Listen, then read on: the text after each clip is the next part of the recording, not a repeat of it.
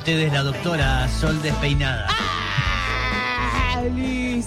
Hoy eh, quise traer a la mesa para debatir. Sí. Cuando digo debatir, digo opinen. Sí. Eh, Ya venimos, yo venimos, venimos más. ya, está picada la mesa ya, Uh. desde temprano. Sí, está Yo noté algo. Y sí. Sí. quería meter púa. Sí. Quería meter Con que estamos chupando Quería- antes del programa, nos juntamos a chupar un Ah, rato. tranqui. Y por ahí eso. Tranqui a la mañana, tranqui. Sí. Bien, muy bien.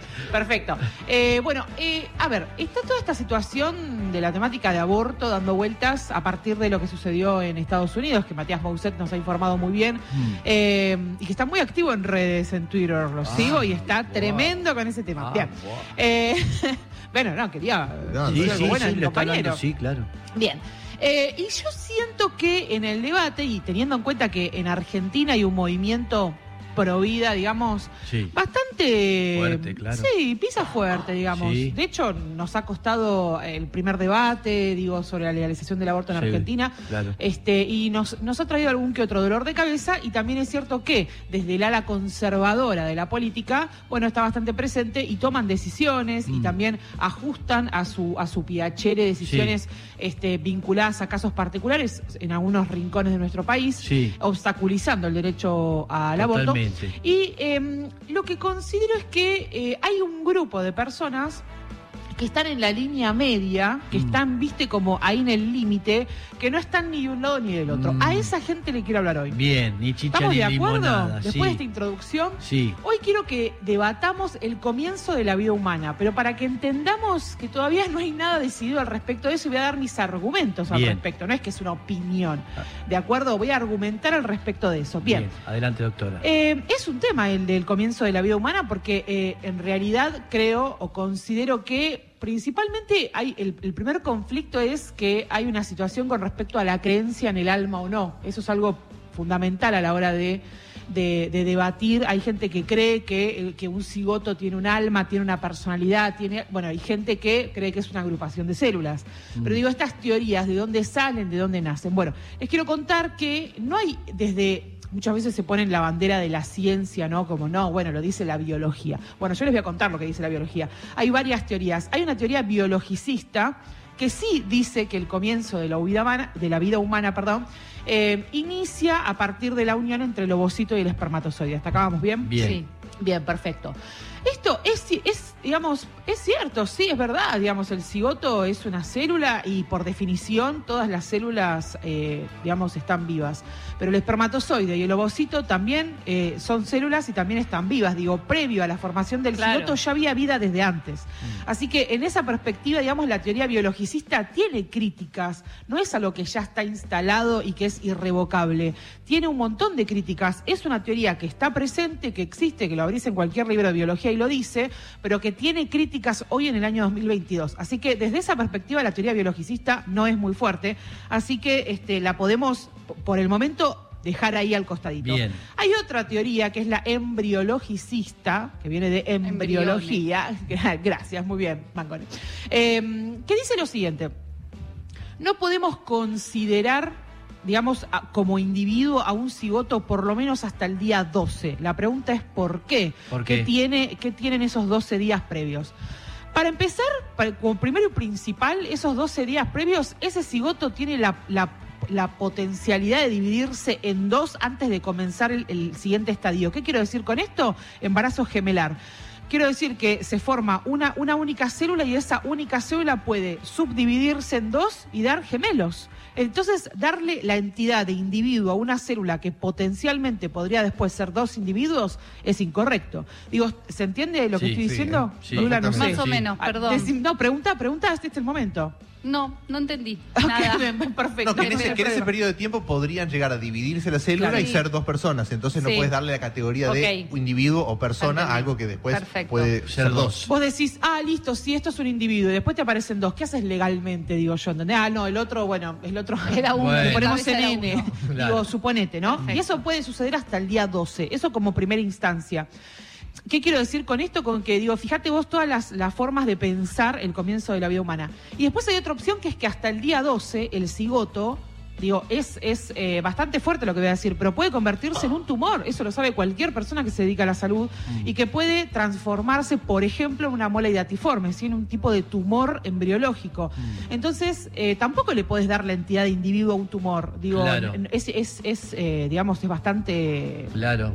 estúpido, no sé qué, qué palabra poner. Sí. Pero digo, no tiene sentido. Entonces, desde ahí hasta incluso la teoría embriologicista aparece, digamos, para decir, che, mirá, está todo bien con el comienzo de la vida humana, pero tiene una, una mano, digamos, eh, vinculada a lo religioso, a, a lo eso- digamos, a esto de, bueno, aparece, a- un- tiene un alma, es un, Sí. eh, la vida humana Sí, empieza sí. y es una persona que te Sí. sonríe. Que no puede responder la ciencia, todo eso. Claro, sí, aparece todo eso. Y después hay una tercera teoría que es más intermedia, eh, que dice lo siguiente. Dice, bueno, mira, la verdad es que decir que no es nada un cigoto mm, no nos parece. Es algo, es algo distinto. Está bien, coincido. Pero decir que es un individuo tampoco es correcto, tampoco nos Claro. parece. En esta teoría un poco más intermedia. Que lo ya tiene dicen- vida, porque dicen que ya tiene vida y entonces ya es un ser. Que exacto, sí, pero, pero claro, pero según la teoría, digamos, biologicista, la crítica que le hacíamos era que previo, previo a la formación del, del, del cigoto, digamos, el espermatozoide y el ovocito también estaban vivos, digamos, ya había vida previamente Sí, a eso. claro. Entonces la realidad es que no, no, digamos, es criticable desde un montón de, de perspectivas. Esto de, bueno, no, comienza la vida, hay, hay una, bueno, no sé, sí, me parece que, que no, que, que, que, que tiene muchas, muchas formas para criticar. Y por otro lado, esta teoría intermedia, la última que aparece, o, la, o, la o de estas tres que son como las más llamativas, desconozco si hay más, estas tres son como las más comunes, eh, lo que dice es, bueno, esto, ¿no? Bueno, mira, el cigoto tampoco es que es cualquier cosa, vamos, vamos a darle una entidad propia, tampoco es un individuo, tampoco le vamos, tampoco de repente, viste, Sí, ando con el cigoto de aquí para allá. Claro, viste, voy al cine con el cigoto. Entonces, eh, mm, lo que proponen es no individualizarlo, o sea, no darle la característica de individuo Sí. hasta por lo menos después del día 12-14. Mm. Nada. Eh, y tiene que ver con estas teorías de que previamente puede, con- puede ser, un puede ser este, claramente un embarazo gemelar, como también podría ser un tumor, como también podría eh, es irse a un aborto espontáneo. Digo, tenés más posibilidades cuanto más joven es ese cigoto. Entonces, lo cierto es que hay un montón de teorías. Entonces, la intención de esta columna hoy no es hablarle a la gente que ya está a favor del aborto. Digo, bienvenida a esta información Claro. si no la sabían tampoco es hablarle a la gente provida que tiene muy, muy su postura Sí. política bastante firme, este, sino es hablarle a esa gente que no, que no sabe todavía, que no tiene la información. Al indeciso. Al indeciso, exactamente. Mm. El concepto de- del comienzo de la vida humana no está decidido todavía por la ciencia, digamos, no, no es algo que está ya planteado. Que alguien haya abierto un libro de biología, digamos, y haya leído, bueno, es porque esa es la teoría biologicista, pero hay otras más que son tan válidas como esa. Este, y que también están en debate y en discusión. Entonces, hay mucho para debatir, ¿no? Digamos, eh, con respecto al aborto. Después eh, podemos conversar, por ejemplo, digamos, como para ampliar un poco la columna. No sé cómo estamos de tiempo. Bien. Estamos bien. Bien. Ah, perfecto, perdón. Estamos Me subí un tren, de repente y me distraje y fue como, ah, pero es cierto que hay otras personas en el programa. Bien. Eh, digamos, hay otras, otras, eh, otros, otras cosas para puntualizar con Sí. respecto a esto, ¿no? También está esto que se menciona de.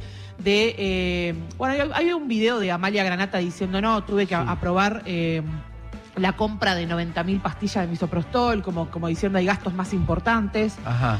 Eh, bueno, particularmente lo que, lo que desde el, desde el punto de vista de lo costoso, digamos, Sí. es mucho más caro para empezar, de- y del vamos, es mucho más caro una cesárea, que no, no digo que lo elijas, digo que estoy comparando, Mm. pero digo, mucho más caro hacer una cesárea desde el sistema de salud público que hacer un aborto seguro con, con misoprostol. Mm. Por otro lado, es mucho más barato hacer un, hacer un, un aborto seguro con, con misoprostol, con mifepristona, Sí. con medicación, eh, que tener en terapia intensiva 15 días a una chica que se hizo un aborto clandestino en su casa, inseguro, Sí. con una infección generalizada, eso Mm. le cuesta millones al sistema de salud. Digo, tampoco cierra desde lo económico. Que aparte puede morir, ¿no? Digo, recordemos. Absolutamente. Ah, bien. Y que también puede morir en el Claro. embarazo, en el parto, en el, o sea, pero bueno, no importa. Tampoco eso se tiene mucho en cuenta. Eh, eso, es, eso es importante también. Y además, eh, interesante también es que es verdad que el aborto inseguro o el aborto ilegal y demás, este, tiene, tiene riesgo de muerte clarísimo Sí. y se ven las estadísticas. Pero también hay otros riesgos de los que no se hablan tanto, que es cuando esa chica queda viva, ¿qué Sí. le queda, digamos? O sea, también. Mm. Es decir, est- estas, estas eh, Ya personas. ahí no importa. Importa, no les importa. No les importa. Que Estas chicas eh, pueden meterse eh, ge- eh, eh, agujas, agujas Sí. de tejer, elementos de cocina, Mm. eh, pueden meterse verduras, pueden Mm. meterse un montón de, de- de elementos dentro de la vagina. Mm. Eh, y para dentro de la desesperación. absolutamente, la desesperación, absolutamente. Eso puede, primero, no solo dar la infección, que es la que mencionamos antes, se llama síndrome de Mordor, es, es una infección generalizada donde terminan en terapia intensiva. Eh, por otro lado, puede dar hemorragias porque estás rompiendo algo por Sí, dentro, tu sí. útero, tu cuello uterino, tu vagina. Mm. Esas hemorragias también te van a llevar al hospital porque hay que detenerlas de alguna Claro. manera, si no también te vas a morir.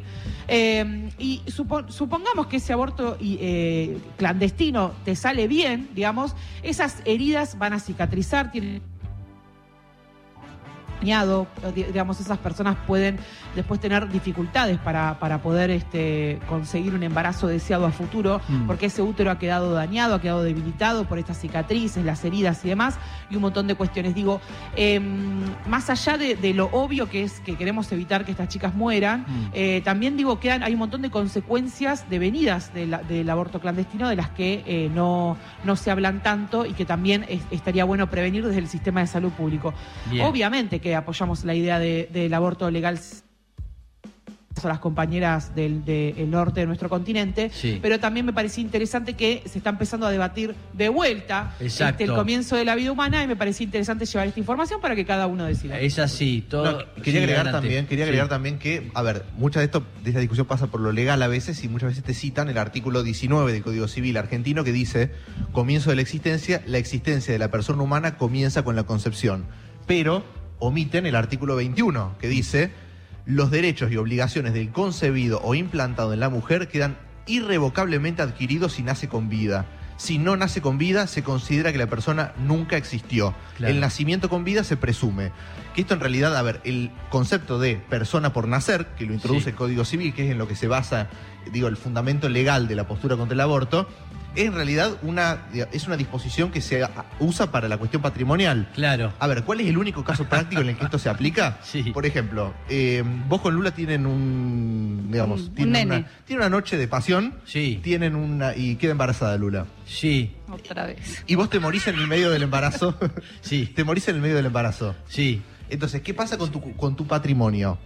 Bueno, Ah. tu heredero es el hijo que Lula espera. Sí, Pero si, si el hijo no nace con vida, Sí. directamente se anula todo ese proceso Listo, eh, fuiste. sucesorio. Entonces, por- a- acá sucede algo que es que muchas Sí. veces pasa, que es se hacen juicios o cuestiones Claro. sobre si el hijo, cuando por ahí na- hay nacimientos que, que en lo que el bebé muere, sí. en el medio del nacimiento, de si nació con vida y se murió a los segundos, Sí. o si no nació con vida, que muchas veces, digo, Claro. se matan a veces familias. Claro. Por eso, porque en ese supuesto, Claro. si Lula, digamos, eh, sale algo mal en el embarazo, Sí. pero, y, y vos te moriste en el medio de, de- de ese embarazo, Sí. si el bebé nació y se murió a los segundos, Ya. significa que existió, hubo Sí. sucesión y por lo tanto Claro. el heredero fue el bebé y cuando se muere el bebé, el hereder- la heredera es la madre. Wow. Si el, bebé, el negocio. si el bebé no nace con vida, Sí. directamente Sí, sí. no existió No y tus herederos serían tus, tu- tus hijos Violeta. o tus otros, claro, tus Muy otros hermanos. Si no tenés hijos, tus otros hermanos. Entonces, O sea- se usa para eso la cuestión de lo legal. No sabía que, eso. Claro. digamos, es fundamento de Sí. los movimientos pro vida para decir, no, el Código Civil dice que hay vida desde la concepción. De hecho, no se hace certificado de función en un aborto. Claro. No. Claro, No, va. porque no queda registro, porque Claro. no existió. Porque Ahí no- está. Eh, bueno, digo, hay un montón de agujeros para, Sí. para rellenar, pero bueno, se, se rellenan con los debates. Qué ordinaria, ¿no? Decir Y otro día vamos a hablar de cómo- Pero, para mí estaba perfecto que no, te diciendo, pero no, pero el final, el, el- el final resbaló. Una pena. este, bien, lo dijo este, la doctora, muy bien. Hay que estar todo el tiempo, está bien el ejemplo de lo que pasó en, en Estados Unidos y eso, que hay que sostener eh, los derechos que uno logra, eh, que consigue. Entonces es diario esto, es notable cómo funciona, pero es así.